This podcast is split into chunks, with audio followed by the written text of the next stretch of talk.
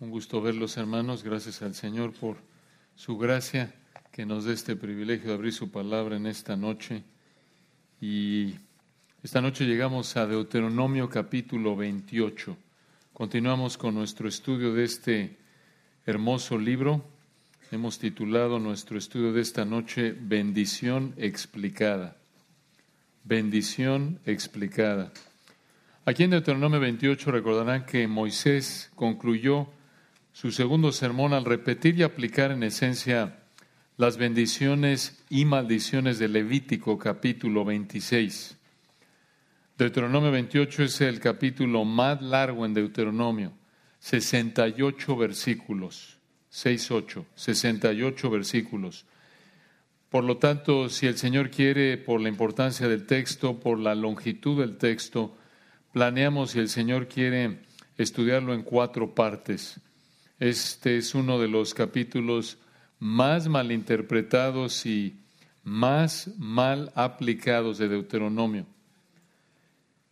Y como ya lo mencionamos, pensamos esta noche concentrarnos en la primera sección, versículos 1 al 14. Este es un pasaje maravilloso que nos presenta la bondad del Señor el amor del Señor, la omnisciencia, la fidelidad, la soberanía de nuestro amado Señor en el contexto de las promesas de bendición bajo el antiguo pacto para la nación de Israel. Recuerden que el Espíritu Santo escribió esto usando a Moisés. La primera generación, la audiencia original, los primeros israelitas que escucharon lo que estamos por estudiar, fueron los hijos de esos israelitas que salieron del Éxodo. Estamos aquí alrededor del año 1405 antes de Cristo. Y vamos a leer este gran texto para comenzar, versículos 1 al 14, y después entramos, si el Señor quiere, a los detalles. Dice así la palabra de Dios. Acontecerá en Deuteronomio 28.1 que si oyeres atentamente la voz de Jehová tu Dios, para guardar y poner por obra todos sus mandamientos que yo te prescribo hoy, también Jehová tu Dios te exaltará sobre todas las naciones de la tierra. Y vendrán sobre ti todas estas bendiciones y te alcanzarán si oyeres la voz de Jehová tu Dios. Bendito serás tú en la ciudad y bendito tú en el campo. Bendito el fruto de tu vientre el fruto de tu tierra, el fruto de tus bestias, la cría de tus vacas y los rebaños de tus ovejas. Benditas serán tu canasta y tu arteza de amasar. Bendito serás en tu entrar y bendito en tu salir. Deuteronomio 28, 7. Y Jehová derrotará tus enemigos que se levantaren contra ti. Por un camino saldrán contra ti, y por siete caminos huirán de delante de ti. Jehová te enviará su bendición sobre tus graneros y sobre todo aquello en que pusieres tu mano, y te bendecirá en la tierra que Jehová tu Dios te da. Te confirmará Jehová por pueblo santo suyo, como te lo ha jurado, cuando guardares los mandamientos de Jehová tu Dios y anduvieres en sus caminos. Y verán todos los pueblos de la tierra que el nombre de Jehová es invocado sobre ti, y te temerán y te hará Jehová sobreabundar en bienes, en el fruto de tu vientre, en el fruto de tu bestia y en el fruto de tu tierra, en el país que Jehová juró a tus padres que te había de dar. Te abrirá Jehová su buen tesoro, el cielo, para enviar la lluvia a tu tierra en su tiempo y para bendecir toda obra de tus manos. Y prestarás a muchas naciones, y tú no pedirás prestado. Te pondrá Jehová por cabeza y no por cola. Y estarás encima solamente y no estarás debajo. Si obedecieres los mandamientos de Jehová tu Dios que yo te ordeno hoy, para que los guardes y cumplas. Y si no te apartares de todas las palabras que yo te mando hoy, ni a diestra ni a siniestra, para ir tras dioses ajenos y servirles.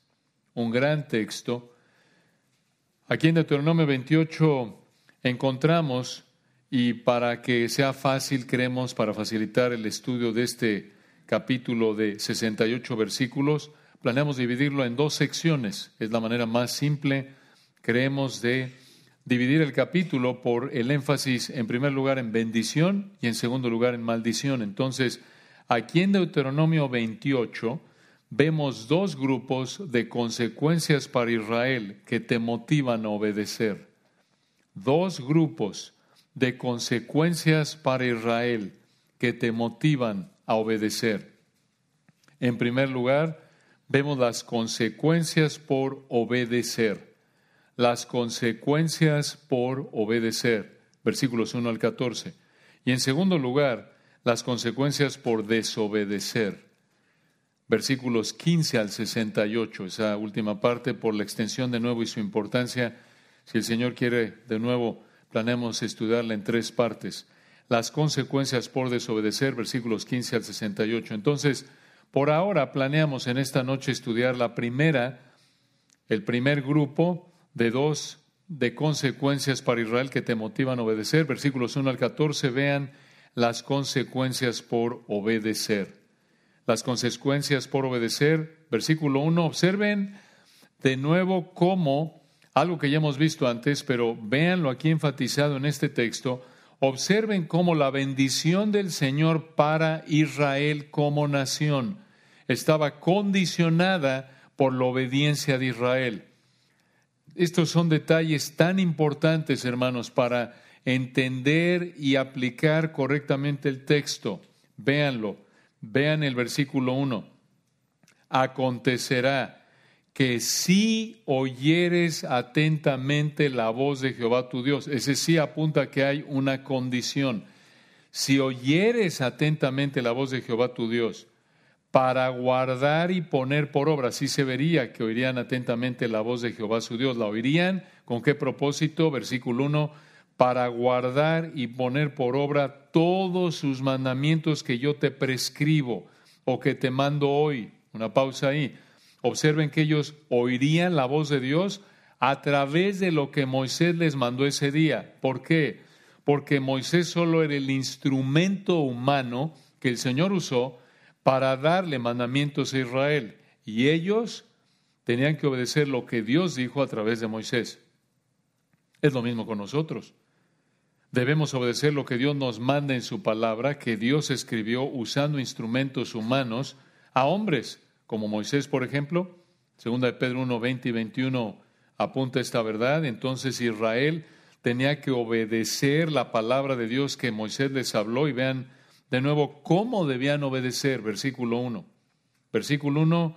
Acontecerá que si oyeres atentamente la voz de Jehová tu Dios, para guardar y poner por obra todos sus mandamientos que yo te prescribo hoy, Observen las palabras atentamente y todos, esa frase, todos sus mandamientos, esto apunta a obediencia cuidadosa. Esto es obediencia minuciosa, obediencia detallada, obediencia, podríamos decir, exhaustiva.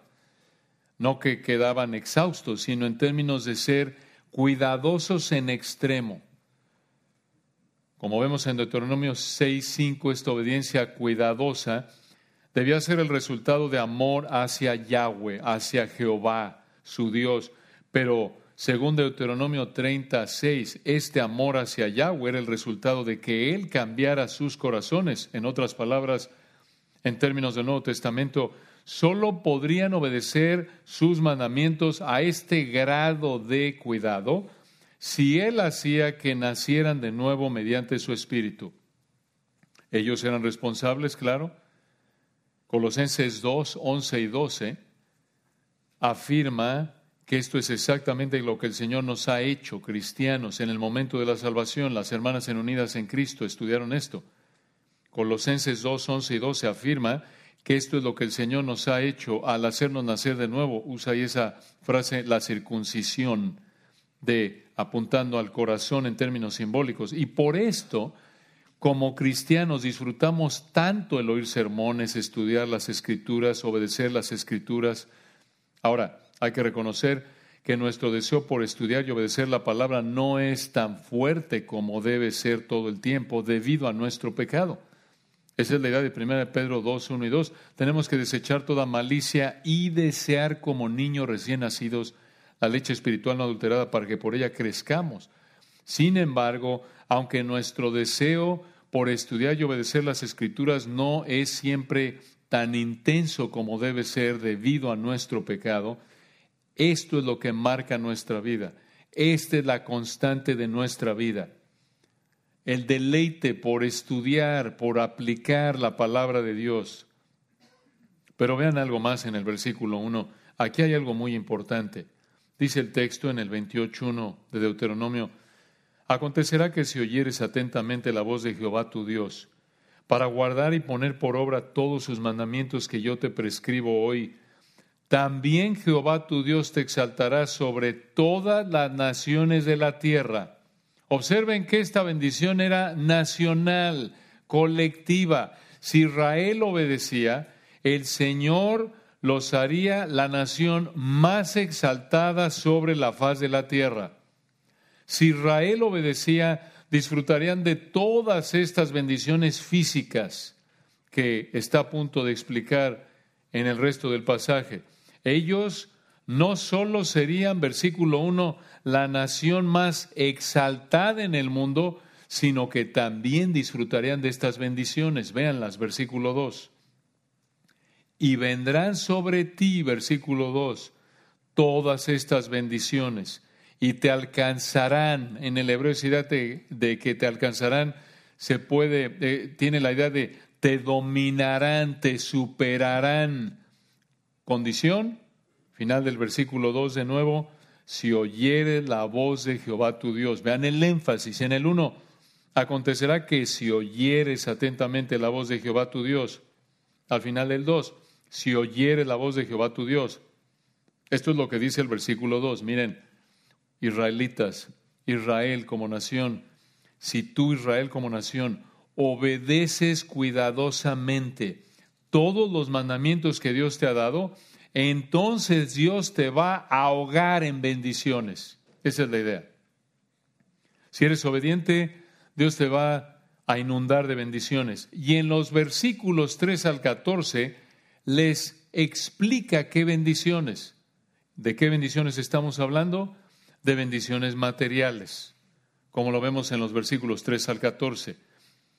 Y aquí el versículo 2 muestra, abre esta puerta a una de las perfecciones que presenta este capítulo de nuestro Dios reflejada en estas bendiciones, en este deseo por obedecer a, más bien por bendecir a Israel de esta manera. Y esa perfección es la bondad infinita del Señor. La bondad infinita del Señor. Versículo 2 y vendrán sobre ti todas estas bendiciones y te dominarán, te van a superar. Te voy a ahogar, Israel. Te voy a ahogar en bendiciones, te voy a inundar en bendiciones. Si tú obedeces. Eso es lo que les dijo. Vean la bondad infinita del Señor. Él anhelaba bendecir a Israel, escuchen, a manos llenas. Esa es la idea. Hasta cierto punto, es lo mismo con el mundo incrédulo. Dices tú, ¿cómo? Sí, porque el Señor manifiesta algo de las riquezas de su bondad en lo que llamamos en términos teológicos la gracia común de Dios. Esto es, que le muestra un nivel de bondad al incrédulo en términos generales con la meta, con el propósito, la intención de llevarlo al arrepentimiento.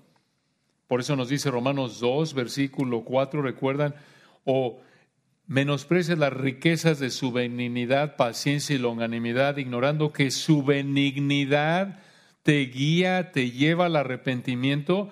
Dices tú, ¿cómo? ¿Cómo muestra el Señor esa bondad perfecta e infinita hacia el incrédulo? Él demuestra su bondad al incrédulo y también al creyente, dándonos lluvias del cielo y tiempos fructíferos llenando de sustento y de alegría nuestros corazones, como Pablo lo dijo en Hechos 14, 17, predicándole a unos paganos. ¿Recuerdan ahí en Listra? Él hace salir su sol sobre malos y buenos. Recuerden, hermanos, esto se ve en cosas tan evidentes como, oye, ¿te gusta comerte un taquito? ¿Una baleada? en Honduras, una empanada argentina. Lo que quieras, una, eh, ya se me olvidó lo que iba a decir, pero algo iba a decir ahí para tratar de variar el menú, para que no siempre le saque el pozol y los tacos de México, tratar ahí de variar. Eh, hermano, una arepita, eso, estaba pensando en nuestros queridos hermanos colombianos.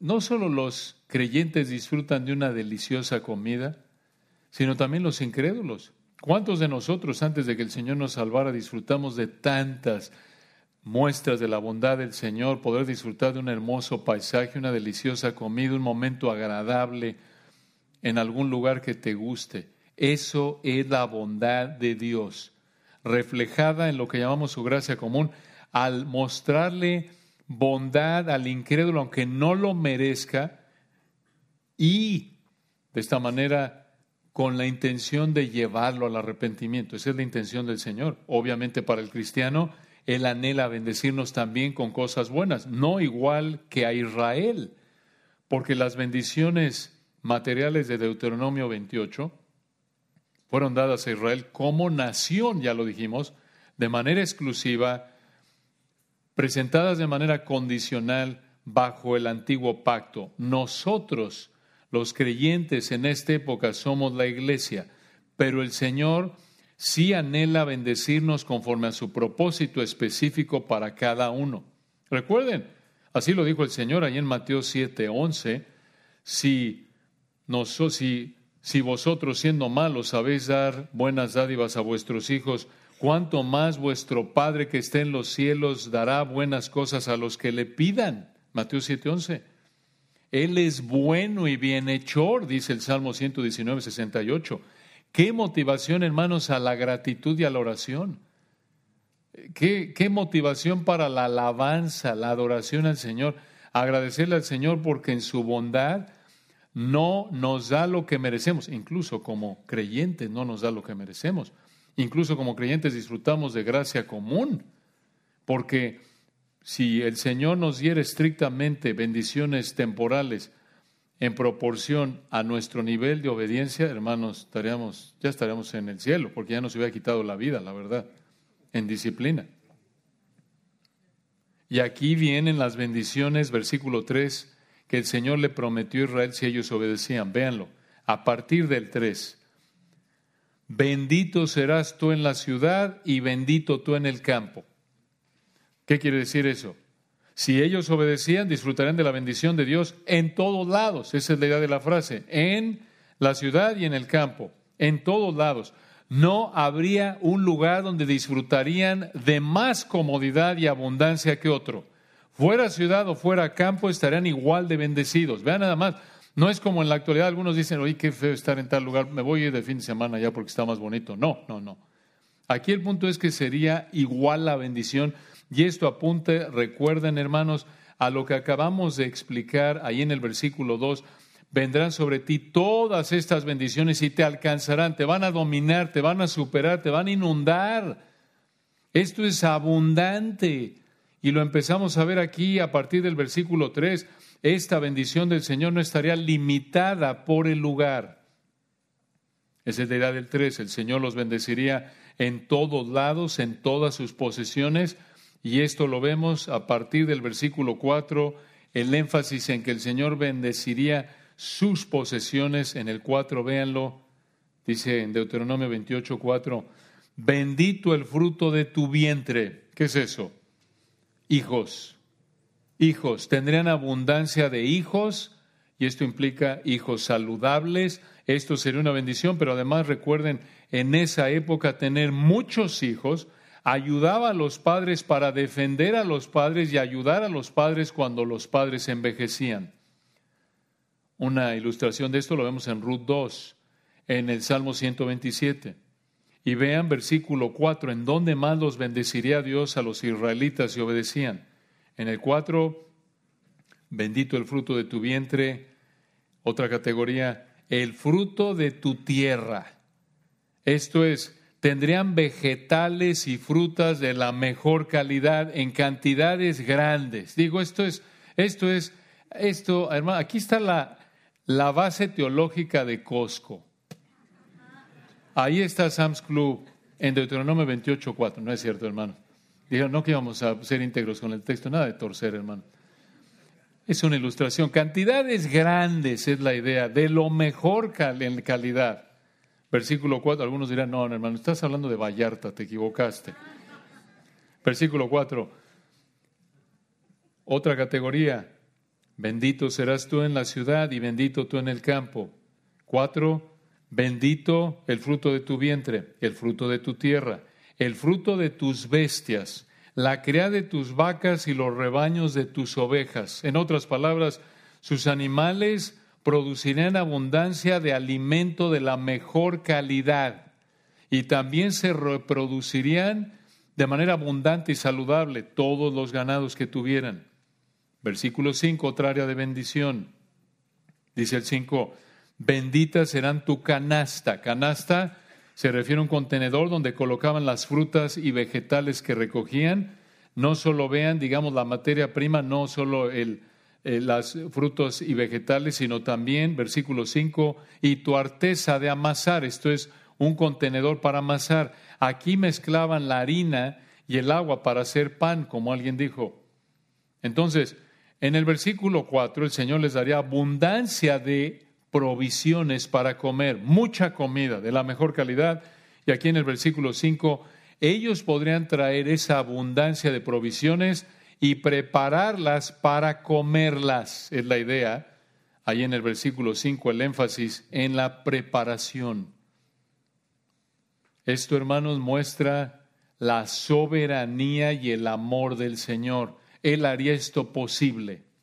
Él controlaría todo factor, toda variable, todo detalle necesario para que pudieran tener muchos hijos, tuvieran muchos vegetales y frutas de la mejor calidad y animales saludables en abundancia y que pudieran ellos preparar para disfrutar toda esta abundancia.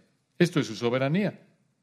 Esto es su amor. Y recuerden, aunque no somos la nación de Israel bajo el antiguo pacto, esto no se aplica directamente a nosotros, de que si obedeces, hombre, vas a ser, vas a ser el siguiente dueño de una cadena ahí de supermercados, de tanta fruta y alimento que vas a tener. No, no.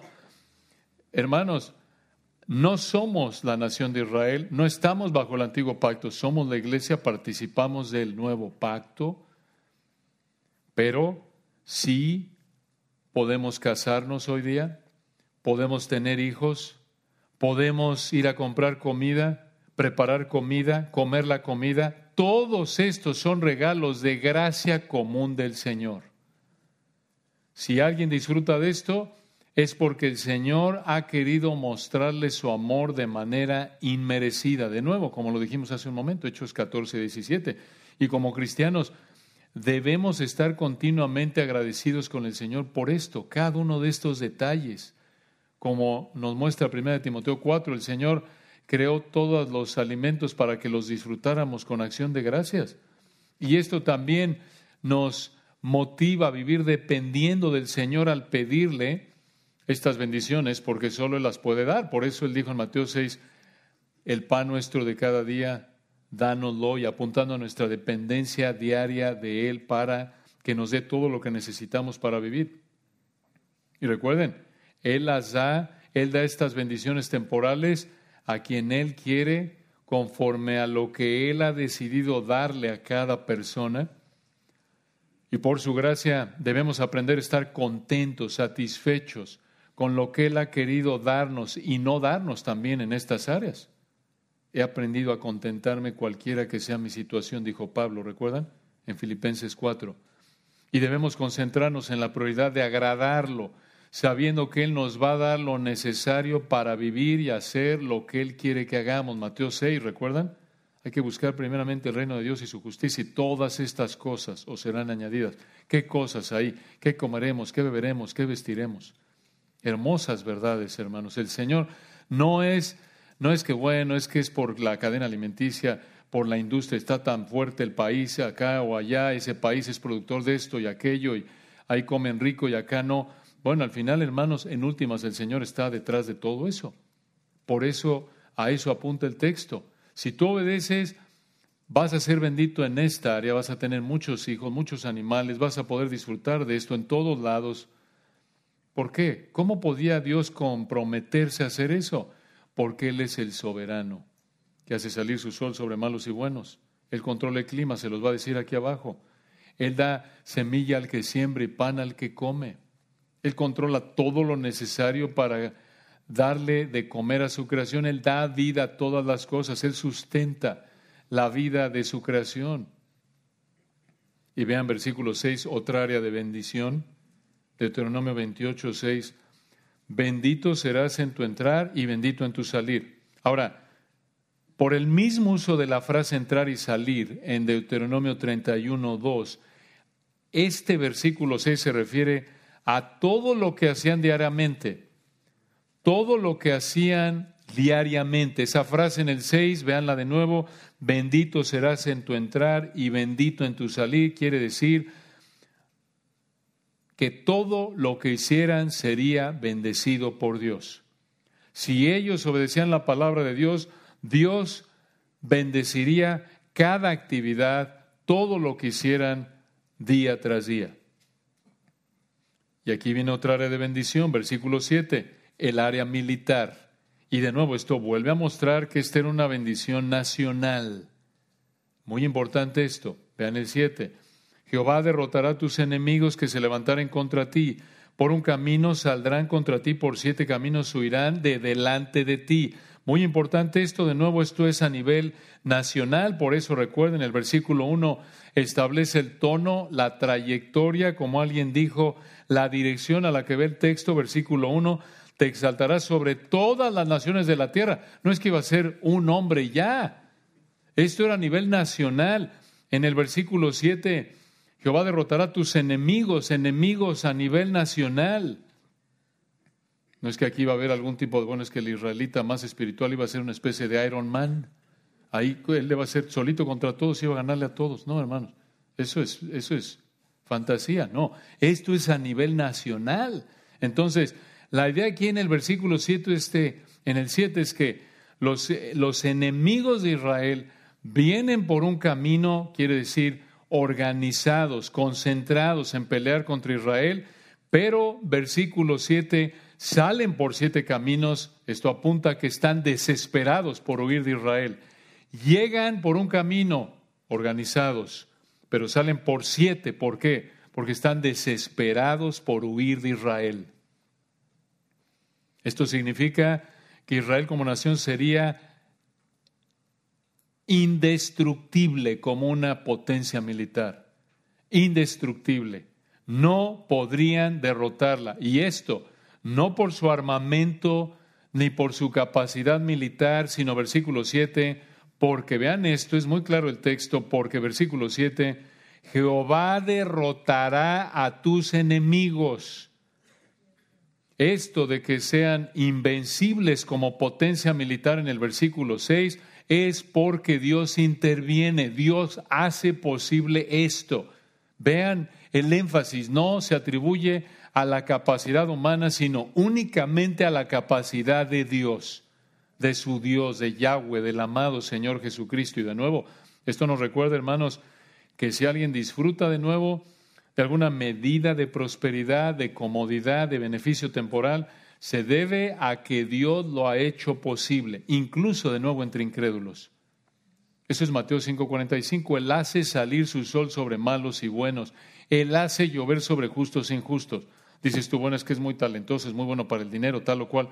Puede ser muy bueno para el dinero, pero el que hizo posible que fuera bueno para el dinero, que le dio la capacidad, que le dio la oportunidad, es Dios es Dios. No es que la suerte está de tu lado, no es que las buenas vibras te llegaron, es que Dios en su soberanía y en su gracia, en su amor, te ha concedido estas bendiciones temporales. En el caso de Israel, de nuevo, si ellos obedecían lo que el Señor mandó, versículo 1 y 2, el Señor les bendeciría de todas estas maneras que vemos en los versículos 3 al 7. En resumen, vean el 8, Deuteronomio 28, 8. Jehová te enviará. Vean de nuevo quién está detrás de todo esto. No es nada más te va a ir bien, te va suertudote. No. no es de suerte, no, qué bien le va. No, Dios es el causante, Él es la razón, Él lo iba a hacer, porque Él es el soberano, esto apunta que Él es el soberano, omnipotente. Debemos mencionar también ese atributo, esa perfección de Dios que está presente aquí. Versículo 8, Jehová te enviará, o se puede traducir también mandará, como lo traduce una versión. De nuevo, vean el actor, el causante de esto, versículo 8, es Dios. Jehová te enviará su bendición sobre tus graneros y sobre todo aquello en que pusieres tu mano y te bendeciré en la tierra que Jehová tu Dios te da. Vean ustedes, Jehová te enviará, Jehová te bendecirá. No es que se alinearon las estrellas y les fue bien. No, hombre, es que ahora sí le fue el...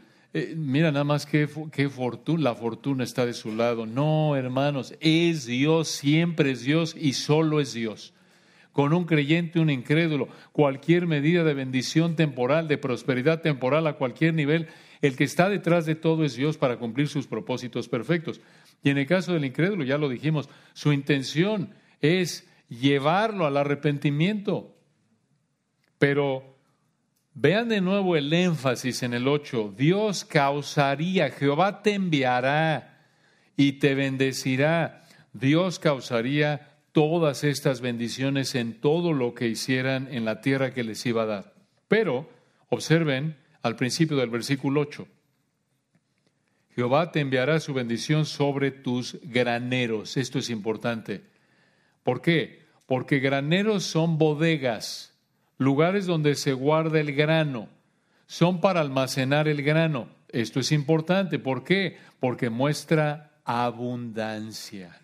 Muestra abundancia. Tendrían tanto grano que tendrían que almacenarlo. Así de grande sería la bendición del Señor. Como dijo él en el versículo 2, vendrán sobre ti, te alcanzarán. Esto va a ser abundante. Así de grande será la bendición del Señor. El Señor les daría tanto grano que tendrían que almacenarlo en graneros. Esa es la idea. Vean el 9. Aquí en el versículo 9 el Señor siguió explicándoles la bendición que disfrutarán si eran obedientes. Versículo 9, vean de nuevo, ¿quién actúa aquí? Te confirmará, o se puede traducir como una traducción, te establecerá, vean quién, Jehová por pueblo santo suyo, esto es apartado para Dios, como te lo ha jurado, cuando guardares los mandamientos de Jehová tu Dios y anduvieres en sus caminos. ¿Qué es esto? Mismo énfasis que vimos desde el versículo 1. Condición, si tú, Israel, obedeces los mandamientos del Señor a detalle en cada área de tu vida, observen, esto no es una vida de religión, sino de adoración. Y así debe ser para el cristiano. No es religión. Si vives en una vida de religión, vas camino al infierno. ¿Qué es eso? Que solo el Señor Jesucristo es parte de tu vida. No es todo en tu vida un incrédulo tiene al Señor Jesucristo como parte de su vida. Hace lo que quiere y aquí está el Señor Jesucristo como un apéndice, como una categoría más, un departamento más de su vida. El creyente genuino vive para el Señor. En términos de Deuteronomio, lo reitera el Señor, amarás al Señor tu Dios con todo tu corazón, con toda tu alma, con todas tus fuerzas.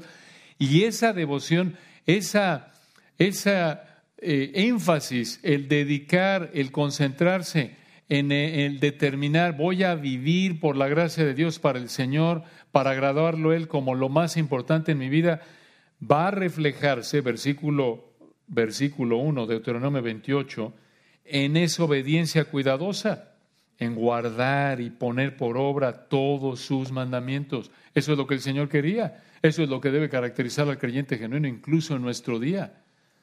Por todos murió en términos de 2 Corintios 5 hablando del Señor, por todos, esto es por los creyentes, por todos murió, para que los que viven ya no vivan para sí, sino para aquel que murió y resucitó por ellos. Eso es un creyente genuino. Eso es vivir para el Señor, adoración. No vives, de nuevo, eso es adoración, no religión. No religión. Y esa es la idea. Aquí también el Señor quería esa relación desde el Antiguo Testamento para Israel bajo el Antiguo Pacto. Relación, no religión, usamos esa terminología. Relación en términos de que Él es el más importante. Entonces, si ellos obedecían los mandamientos del Señor a detalle en cada área de su vida, Dios les daría las bendiciones de los versículos 3 al 8 y de esta manera, versículo 9, te confirmará Jehová por pueblo santo suyo. ¿Qué es eso? Te confirmará Jehová por pueblo apartado de él. Esto es, si ellos obedecían al Señor a detalle en cada área de su vida, reflejando entonces su amor genuino a Él, Dios les daría los versículos, las bendiciones de los versículos 3 al 8, bendiciones abundantes a nivel material, y de esta manera Él demostraría que Israel estaba apartada para Él. Israel como nación estaba apartada para Él. A eso se refiere el versículo 9 cuando dice, te confirmará Jehová por pueblo santo suyo. Esto es, te va a establecer Dios por pueblo apartado para Él y vean cómo responderían en el versículo 10, cómo responderían las naciones que vieran las bendiciones del Señor sobre Israel. Versículo 10, y verán todos los pueblos de la tierra que el nombre de Jehová es invocado sobre ti. Esa frase que el nombre de Jehová es invocado sobre ti se puede traducir como lo traduce una versión que eres llamada por el nombre de Yahweh, que eres llamada Israel por el nombre de Yahweh. Esto significa que, de nuevo, ellos habrían tenido una relación de pacto cercana con Yahweh y esto, esta relación de pacto que Israel como nación tendría con el Señor, la verían los demás pueblos de la tierra reflejada en las bendiciones de los versículos 3 al 9 y vean la respuesta de las naciones al ver tanta bendición en esta nación al final del 10 y te temerán. Hombre, vean eso. Las naciones verían que Israel tiene una relación de pacto cercana a Yahweh. ¿Y cómo la verían? Por las bendiciones que el Señor les daría. Y conforme otras naciones vieran las bendiciones del Señor sobre Israel, las naciones habrían tenido miedo, temerían al final del día a Israel. ¿Por qué? ¿Por qué le tendrían miedo a Israel al ver tanta abundancia material? Porque esas bendiciones mostrarían que Israel estaba por encima de las naciones. Esas bendiciones demostrarían lo que dice el final del versículo 1, Jehová tu Dios te exaltará sobre todas las naciones de la tierra. Las naciones, versículo 10 al final, te temerán. ¿Por qué? Porque al ver esas bendiciones abundantes, mostrarían esas bendiciones que Israel estaba por encima de las naciones por una razón, debido al poder de su Dios, debido al poder de su Dios. Si ellos obedecían los mandamientos de Dios bajo el antiguo pacto, el Señor les daría todas estas bendiciones. Y aquí vienen más, versículo 11, Deuteronomio 28, 11. Y te hará Jehová, vean otra vez el causante de esto, no es que bueno, es que ese año, ese año se conjuntaron todos los factores económicos en el mundo y le fue bien a, Israel, fue una época, fue una bonanza única, no, no, no, no, Dios causaría esto, no era el azar, la suerte, eso no existe. Versículo 11, te hará Jehová. Vean otra vez el énfasis, Dios es el autor, la causa.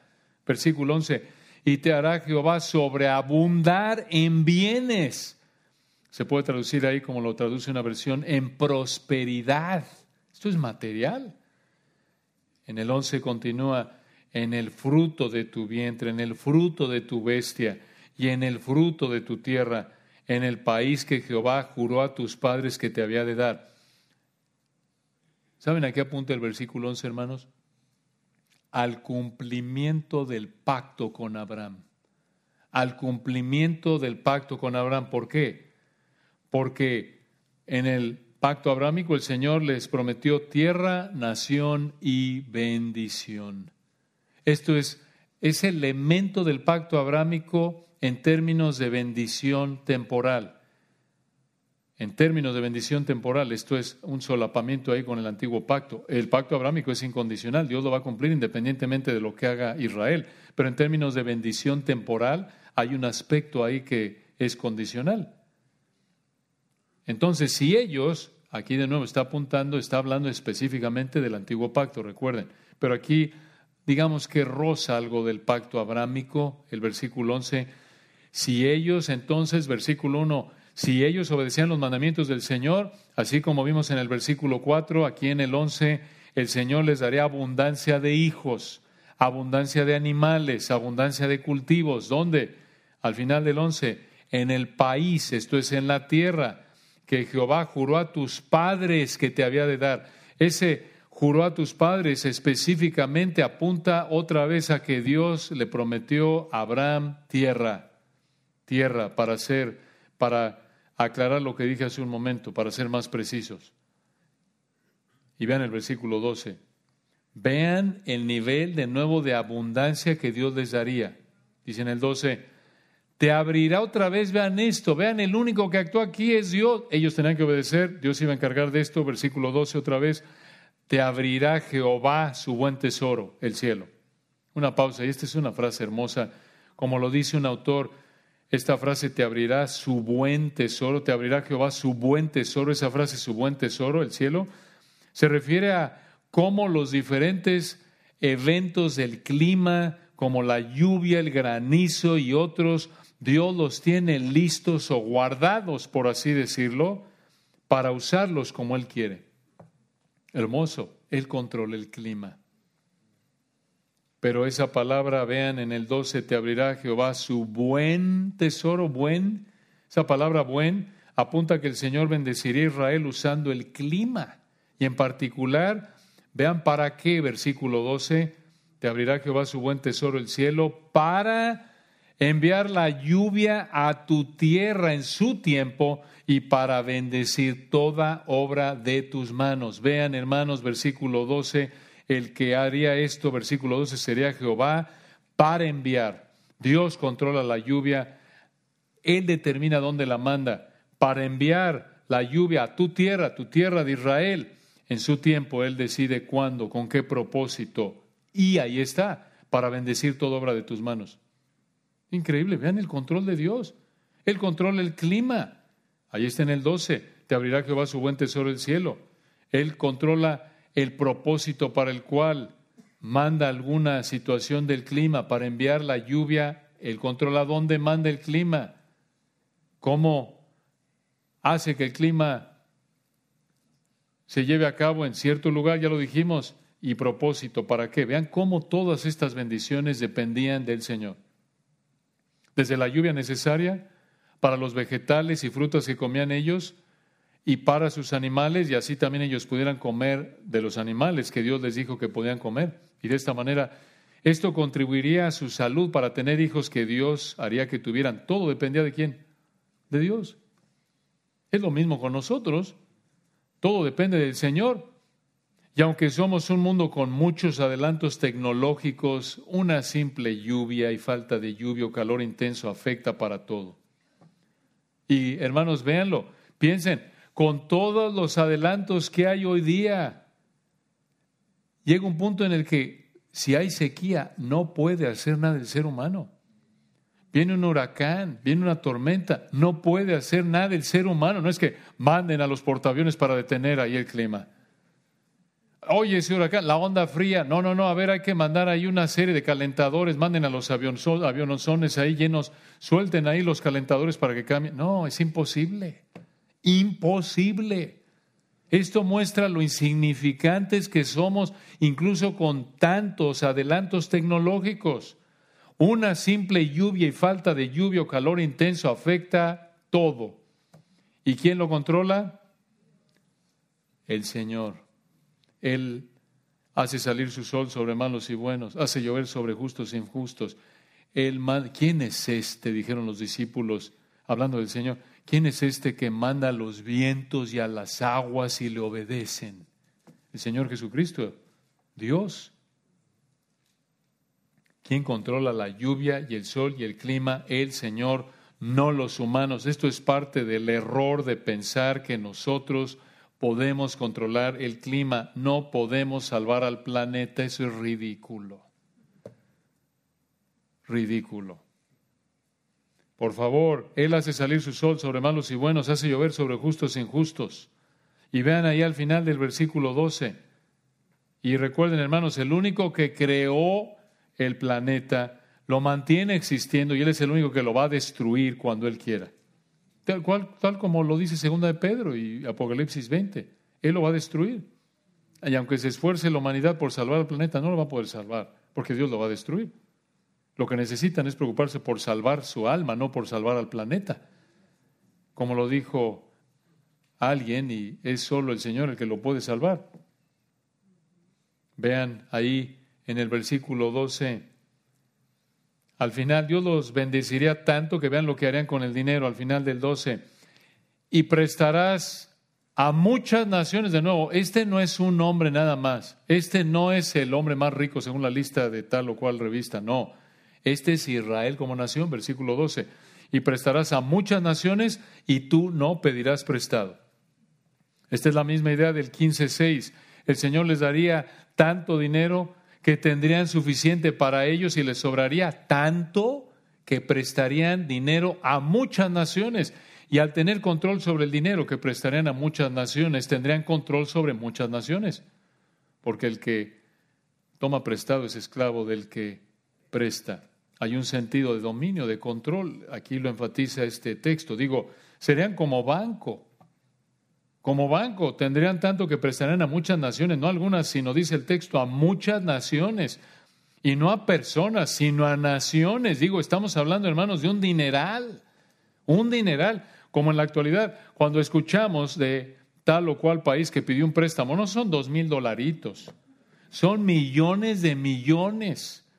Esto nos da una idea de la abundancia de bendición material que el Señor le daría a Israel si ellos cumplían con una condición. Si oían atentamente la voz de Jehová tu Dios, versículo 1, para guardar y poner por obra todos sus mandamientos. Vean aquí, hermanos, en el versículo 2 el control de Dios sobre la riqueza. Lo vemos en todos lados. Él empobrece, Él enriquece. 1 Timoteo 6, 17 a los ricos de este siglo manda que no sean altivos, ni pongan la esperanza en las riquezas, las cuales son inciertas, sino en el Dios vivo, el cual nos da todas las cosas en abundancia para que las disfrutemos. Él controla la riqueza. Tenemos dinero porque Dios nos los ha dado, nos lo ha prestado, nos lo ha dado. Primordialmente lo hace mediante el trabajo, pero de nuevo la causa primaria del dinero es Dios. Él es el que nos lo da. Y esto nos debe motivar de nuevo a la gratitud, a la obediencia, a la diligencia, sin importar la cantidad. Vean el versículo 13. Ahí en el 13, te pondrá Jehová por cabeza. Esto significa que Israel dominaría como nación. Israel sería la potencia mundial, la superpotencia mundial, como lo estamos viendo. Versículo 13 te pondrá Jehová por cabeza. Hermanos, esto es excesivo. Esto no es como en la actualidad que dicen, bueno, Estados Unidos es la superpotencia mundial y le presta mucha gente, mucho dinero a muchas naciones y al final están endeudados hasta acá. No, hermanos, no. Esto es otro nivel de prosperidad. No se compara.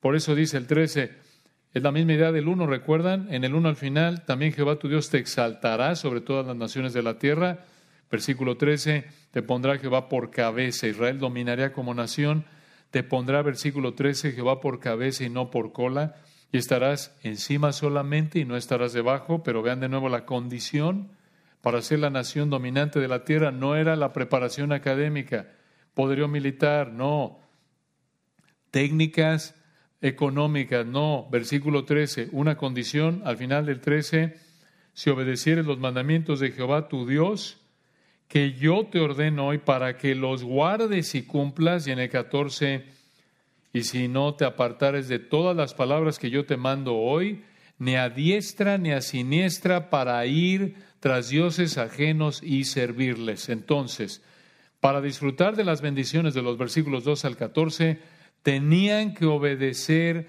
cuidadosamente, lo cual incluía una obediencia persistente, persistente, continua. A eso apunta la idea de que no te apartares ni a diestra ni a siniestra. Y de acuerdo con el versículo 14, su obediencia cuidadosa se vería en no ser idólatras, en no servir a dioses falsos. Igual con nosotros, no hay otra opción. O demuestras tu amor al Señor al obedecerlo minuciosamente, o vas a vivir para algo que no es el Señor. O demuestras tu amor al Señor al obedecerlo cuidadosamente, obedecer su palabra cuidadosamente, o vas a vivir para algo como la ropa, el cuerpo, la salud, la comida, deseos personales, dinero, trabajo, amigos, familia, lo que sea, no hay punto medio. No hay punto medio. Entonces, en los versículos 1 al 14, Dios le dijo a los israelitas, si me obedecen, ustedes, Israel, como nación, si me obedecen, si reflejan su amor a mí en su obediencia cuidadosa a mi palabra que les he dado a través de Moisés, si ustedes me obedecen, voy a inundar su vida de beneficios temporales, beneficios temporales, materiales. Bajo el antiguo pacto, Dios le dijo esto a la nación de Israel. Esto habría sido un gran incentivo para que obedecieran, ¿no es cierto? Una gran motivación. Y en Ezequiel capítulo 34 y 36 vemos que Dios le concederá disfrutar de todo esto a la nación de Israel en el reino milenial aquí en la tierra. Van a ser la potencia mundial, la nación más rica, aunque ya no estén bajo el antiguo pacto. Este pasaje nos recuerda una realidad de nuevo muy importante que ya enfatizamos y tenemos que volver a enfatizar, porque ese es el énfasis del texto el Señor es la fuente de las bendiciones temporales. El Señor es la fuente. Él es el dador de cada bendición temporal. Hijos, salud, alimento, trabajo, dinero. Lluvia. ¿Continúa el Señor dando lluvia? Sí. ¿Continúa el Señor haciendo que Salga el sol, sí, ¿cómo sabemos esto? Mateo 5:45 ya lo vimos, Hechos 14:17, 1 Timoteo 6:13, Él da vida a todas las cosas. 1 Timoteo 6:17, Él nos da todas las cosas en abundancia para que las disfrutemos. Entonces recuerden, es debido a su gracia común que podemos comer y dormir y no estar en guerra y siendo robados todo el tiempo. Hay tantas bendiciones temporales por las cuales debemos agradecerle al Señor y escuchen, cuando obedecemos como cristianos, disfrutamos de una probada de las bendiciones espirituales que se nos ha dado en Cristo. Cuando somos obedientes como cristianos, disfrutamos de una probada de las bendiciones espirituales que el Señor nos ha dado en Cristo. Recuerden, este texto no tiene una aplicación directa a nosotros, no. Hay verdades ahí que se aplican a nosotros, como la soberanía de Dios, que Dios es la fuente de toda bendición temporal, sí, pero durante esta época, la época de la iglesia, cuando somos obedientes a las escrituras como cristianos, no esperes que Dios te dé exactamente lo que ves aquí. Porque muchos tristemente han caído en ese error y dicen, oye, me estoy esforzando por obedecer, hombre, no, no me caso, ni tengo hijos, ni tengo buen trabajo, ni tengo dinero. ¿Qué está pasando? ¿Falló la palabra de Dios o por ahí algún pecado? No, es que estás entendiendo y aplicando mal Deuteronomio 28. Esto no es para ti. La promesa no es para ti. Es para Israel como nación bajo el antiguo pacto. Incluso esto ni se aplica para Israel en la actualidad. Porque ya no está el antiguo pacto, ya quedó revocado, cumplido, reemplazado por el nuevo pacto inaugurado por Cristo en la cruz. Recuerden eso, es muy importante. Y esto es de nuevo como nación. No puedes aplicar esto a tu vida a nivel individual, esto es a nivel nacional, ya lo vimos a detalle. Ahora, dices tú entonces, eh, ¿cómo entonces opera Dios en nuestra época a nivel personal? Para mí como cristiano en la época de la iglesia, el Señor nos bendice primordialmente espiritualmente. El Señor, como cristianos, en esta época, cuando somos obedientes, esto es cuando andamos en el Espíritu, cuando nos sometemos a su palabra, nos bendice primordialmente de manera espiritual, no material. La bendición del Señor, recuerda, en la época de la iglesia, para la obediencia del cristiano es primordialmente espiritual, no material. Galatas 5, 22 al 23. El fruto del Espíritu es dinero, salud, hijos. No. Amor, gozo, paz, paciencia, benignidad, bondad, fe, mansedumbre, templanza. Y el Señor en su gracia nos puede conceder bendiciones materiales, temporales, conforme a su voluntad.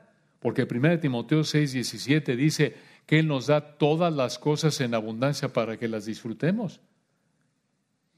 Entonces, como creyente, como cristiano, conforme tú eres fiel al Señor, Él ha prometido proveerte lo que necesitas para vivir por el tiempo que te quiera vivo, como dice Mateo 6, 25 al 33 y Él te va a dar la cantidad de dinero que Él quiere que tengas, como vemos en 1 Timoteo 6, 17.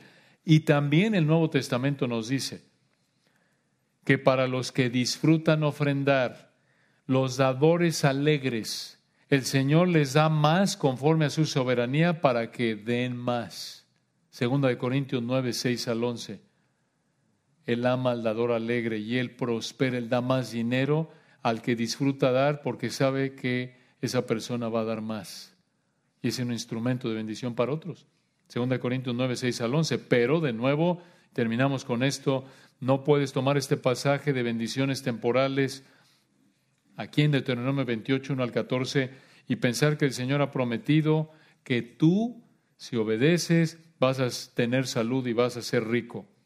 Esa es una interpretación y aplicación equivocadas. De hecho, si eres obediente, el Señor te promete una cosa, persecución. Persecución. Segunda de Timoteo 3:12. Y también todos los que quieran vivir piadosamente en Cristo Jesús, queremos ser como Cristo, si queremos ser piadosos, sí, padecerán persecución. Ahí tiene usted su promesa. Oremos para terminar. Padre bendito, gracias por tu verdad hermosa. Qué deleite, te adoramos, Señor. Te alabamos por ser tú el Dios de amor, fiel, soberano, omnisciente. Gracias por tu misericordia, por tu palabra. Oramos, Señor, que esto nos motive a serte fieles. Y oramos porque si alguien en esta noche está, ha interpretado y ha quedado decepcionado por interpretar y aplicar mal este texto, que abra su entendimiento y tu Espíritu le da la libertad, el gozo por entender correctamente el texto y aplicarlo correctamente. Y que seamos, Señor, que expresemos nuestro amor a ti. Al vivir para ti, no que tú seas solo parte de nosotros, sino que seas el todo, que nos ayudes por tu gracia continuamente a hacer un lado los ídolos en nuestra vida y demostrar nuestro amor a ti, nuestro amado Señor Jesucristo, en vivir para ti y no solo tenerte como parte de nuestra vida. Y si alguien en esta noche vive así, tratándote como parte de su vida, pero viviendo para sí mismo, que abra su entendimiento y vea que necesita entregar tu vida a ti, que entienda tu amor, que venga a ti en arrepentimiento y fe, reconociendo que no puede ofrecerte nada más que su pecado y no le debes nada, ninguna bendición, sino maldición en el infierno eterno, y que pueda reconocer tu amor, que tú estás dispuesto a perdonarlo, salvarlo, si viene a ti en arrepentimiento y fe en base a la vida, muerte y resurrección de nuestro amado Señor Jesucristo. Amén.